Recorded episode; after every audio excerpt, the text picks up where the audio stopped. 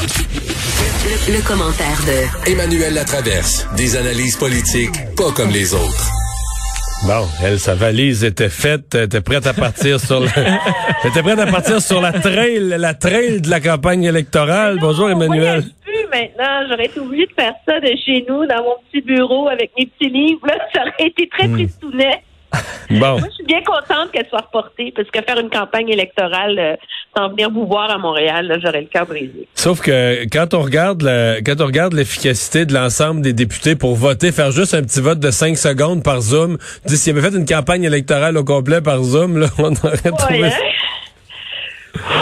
On aurait trouvé ça tough. Bon, euh, qu'est-ce qu'on retient des, quand même des dernières 48 heures? Euh, quels sont les gains ou le, le- est-ce qu'il y a des partis qui payent un prix? Est-ce qu'il y a des partis qui ont marqué des points politiques? Euh, comment tu vois ça?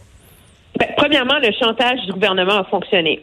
Ça, c'est leçon numéro un. Et là-dedans, je pense que le gouvernement Trudeau, à un moment donné, a voulu, a sorti une des, une des pages du mode d'instruction minoritaire de Stephen Harper.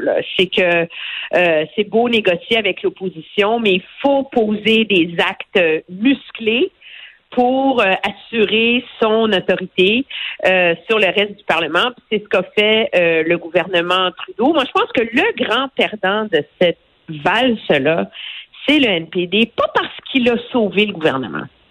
Je pense que ça se défend là, de dire que on va pas partir en élection sur la création d'un comité par- parlementaire. Tout le monde est d'accord là-dessus. Donc, le NPD s'est comporté comme l'adulte dans la pièce. Hein?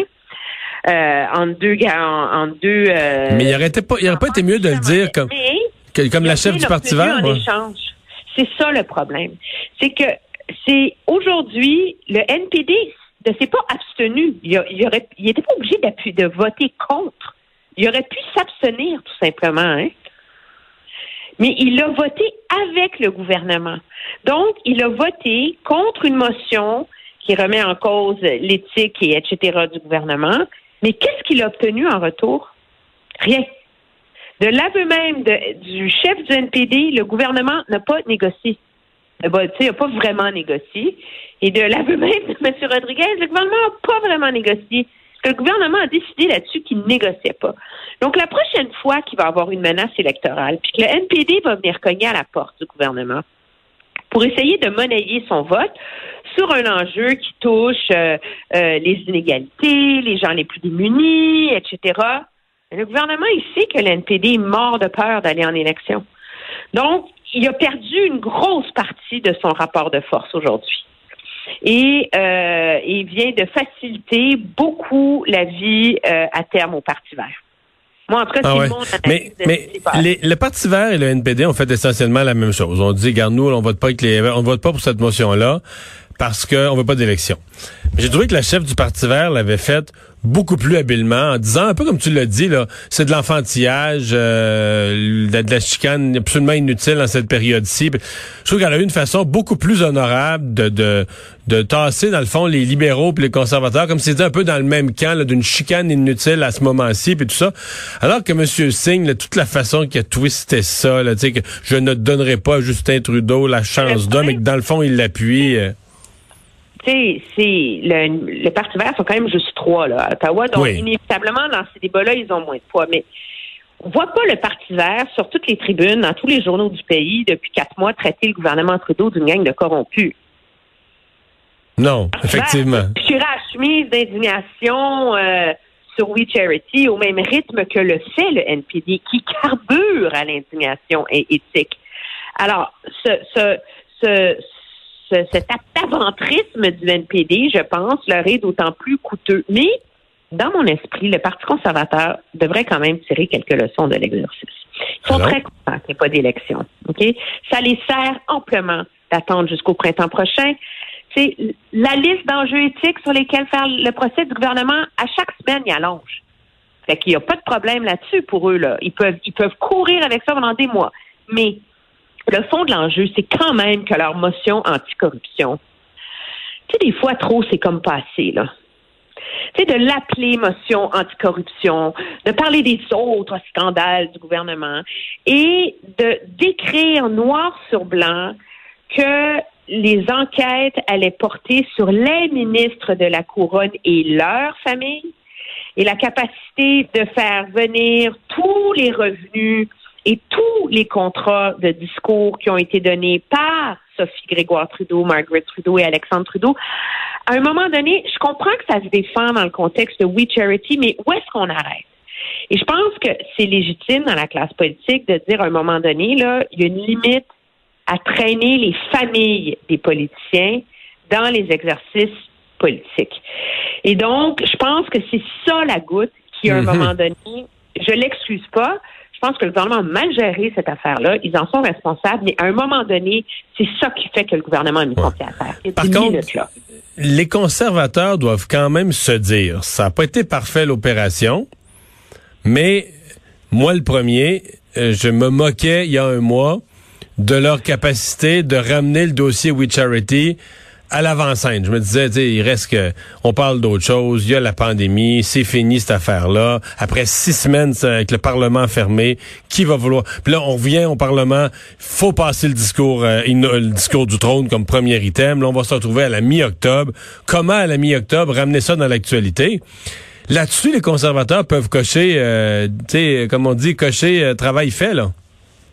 Oui, oui, mission accomplie, c'est sûr, sûr. Et la et tu sais, quand je te disais un peu plus tôt que la liste des enjeux qui va traîner au coût du gouvernement s'allonge. Donc, il y a le We Charity. Il y a l'enjeu de si finalement le mari de la chef de cabinet de M. Trudeau, donc qui est la personne non élue la plus puissante au pays, si son mari n'a pas un peu euh, contourné les lois sur le lobbyisme pour son propre employeur. Après ça, il y a l'histoire qui était en première page du Journal de Montréal aujourd'hui sur l'entreprise Baylis Médical et les ventilateurs. On n'en a pas parlé, mais faut-il rappeler que l'ancien ambassadeur du Canada à Washington, David McNaughton, est aujourd'hui à l'emploi de Palantir, qui est une, la plus grande entreprise de gestion euh, de données personnelles du monde et qui a été blâmé par le commissaire à l'éthique Ah oui? pour avoir fait du J'ai démarchage. pas vu passer ça. Oui, c'est ça. Il n'a pas été payé, fait que c'est pas la fin du monde, mais quand même. Mhm. Et puis là, on va rajouter la nomination des juges, les bases de données partisanes. Alors, tu sais, il n'y a pas une semaine qui passe sans qu'il y en ait un de ces enjeux-là. Alors, à la longue, l'opposition va réussir à, maintenir la pression sur le gouvernement, va leur rendre le temps très, très, très, très long en comité parlementaire. Parce que là, M. Rodriguez vient de faire un grand plaidoyer là, de travailler avec le gouvernement, puis que c'est pas vrai qu'on veut bloquer les enquêtes. Au contraire, c'est pas. Tu savais, Mario, hein, c'est pas le whip puis le bureau du leader qui dit aux députés quoi faire en comité parlementaire. Non, non, ils décident eux-mêmes.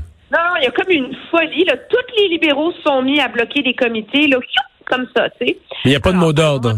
Il n'y a pas de stratégie concertée. Non, non, non, non, non, non, non, non, non, non, non, c'est promis, promis, promis. Alors, à un moment donné, ces enquêtes-là, ils vont finir par retentir, là.